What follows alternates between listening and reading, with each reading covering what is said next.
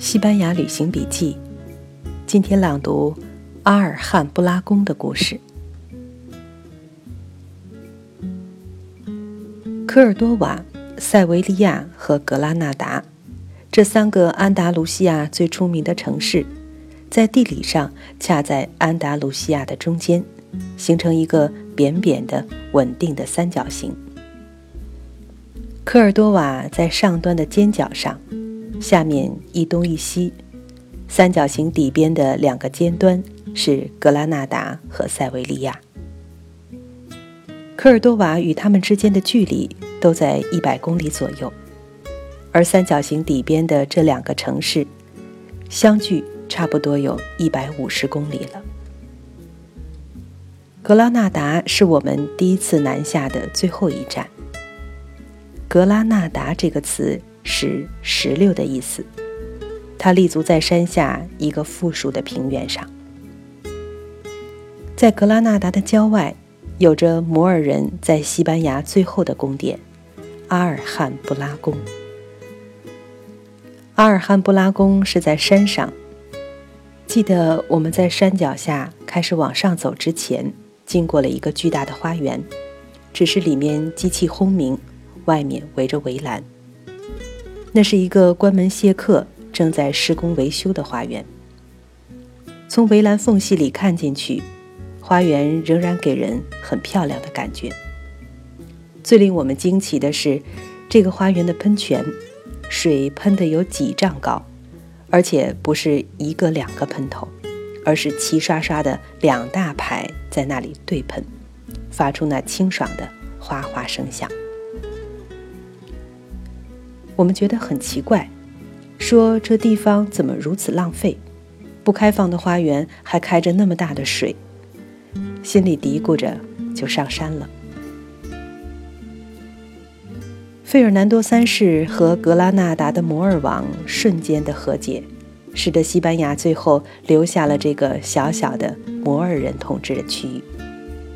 这一留就留了将近两百年。回看这段历史，可知这样的局面要永远保存下去，几乎可以料定是不可能的。相比当时的基督教王国，格拉纳达是一个极为弱小的国家，在基督教的光复运动面前，它是一个明确的扫荡目标。它的保留只是费尔南多三世的一念之仁。在那个时候，国与国之间的关系。还没有什么现代国家之间的契约，常常都是君主之间的关系。君主的意志就是国策。其实，即使是到了今天，一个国家找借口毁约也是极为常见的事情。那还是八百年前，同一个君主，他的念头可能瞬息万变。不要说他死去之后，君主在不断变化，国家在分分合合。更不要说是一个异教国家，即便是同一宗教的国家之间，也没有什么牢不可破的友谊。征服、吞并是那个时代的常事，所以为了尽量给自己的结盟加保险，欧洲君主之间才不断的通婚。所以两百年后，格拉纳达最终被新一波的光复浪潮灭顶，也是可以预料的。而他居然还留了两百年，反倒是一个奇迹。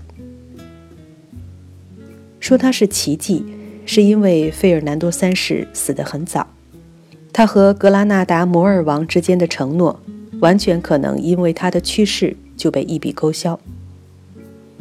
格拉纳达继续留下去的一个重要原因是，从政治上来说，他已经被基督教的大王国收服了。格拉纳达和那个基督教大王国之间的关系已是盟友的关系，也是从属国的关系。一般的基督教国王都会觉得没有必要打破这样的关系，非要等到又一个大的野心勃勃的君王出来，才会起念再次打破这样的平衡。西班牙历史等待这样的野心家，或者说英雄出世。又等了将近两百年，等到这时候，阿尔汉布拉宫君王的末日也就来到了。我们上得山去，一路都是水，水在沟渠里流动，水在美丽雕饰的水盆中盈盈地满出来。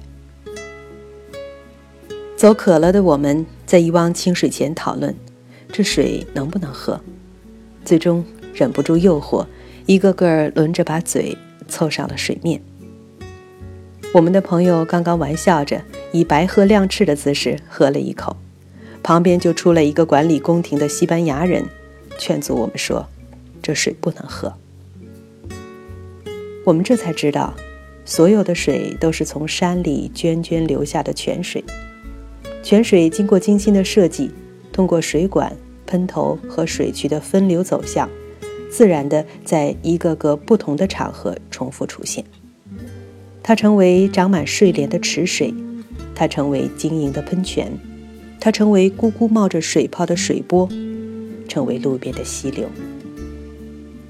同是一股水，回肠百转，一次次的成为成百上千活着的水艺术的主角。这是来自沙漠、珍惜水源的阿拉伯人的智慧。可是走了那么长的沟渠，山泉也许就不再符合饮用水的标准了。回来读书才知道，还不仅如此，在那个时代，格拉纳达周边的平原全都依靠复杂的沟渠灌溉。每天夜里，以阿尔汉布拉宫的钟声为信号，沟渠闸门开关闭合。让清水分流，灌溉平原上的庄稼。格拉纳达的富庶就是这样来的，是阿拉伯人给这里带来了农业社会的生机活力。这时候突然想到那天在山下看到的大喷泉，在花园施工关闭的时候，喷泉照喷，是因为它用的不是自来水，不存在浪费水的问题，它只是从山上下来的泉水。利用自然落差的压力，它的喷射不用电泵，也没有费电的问题。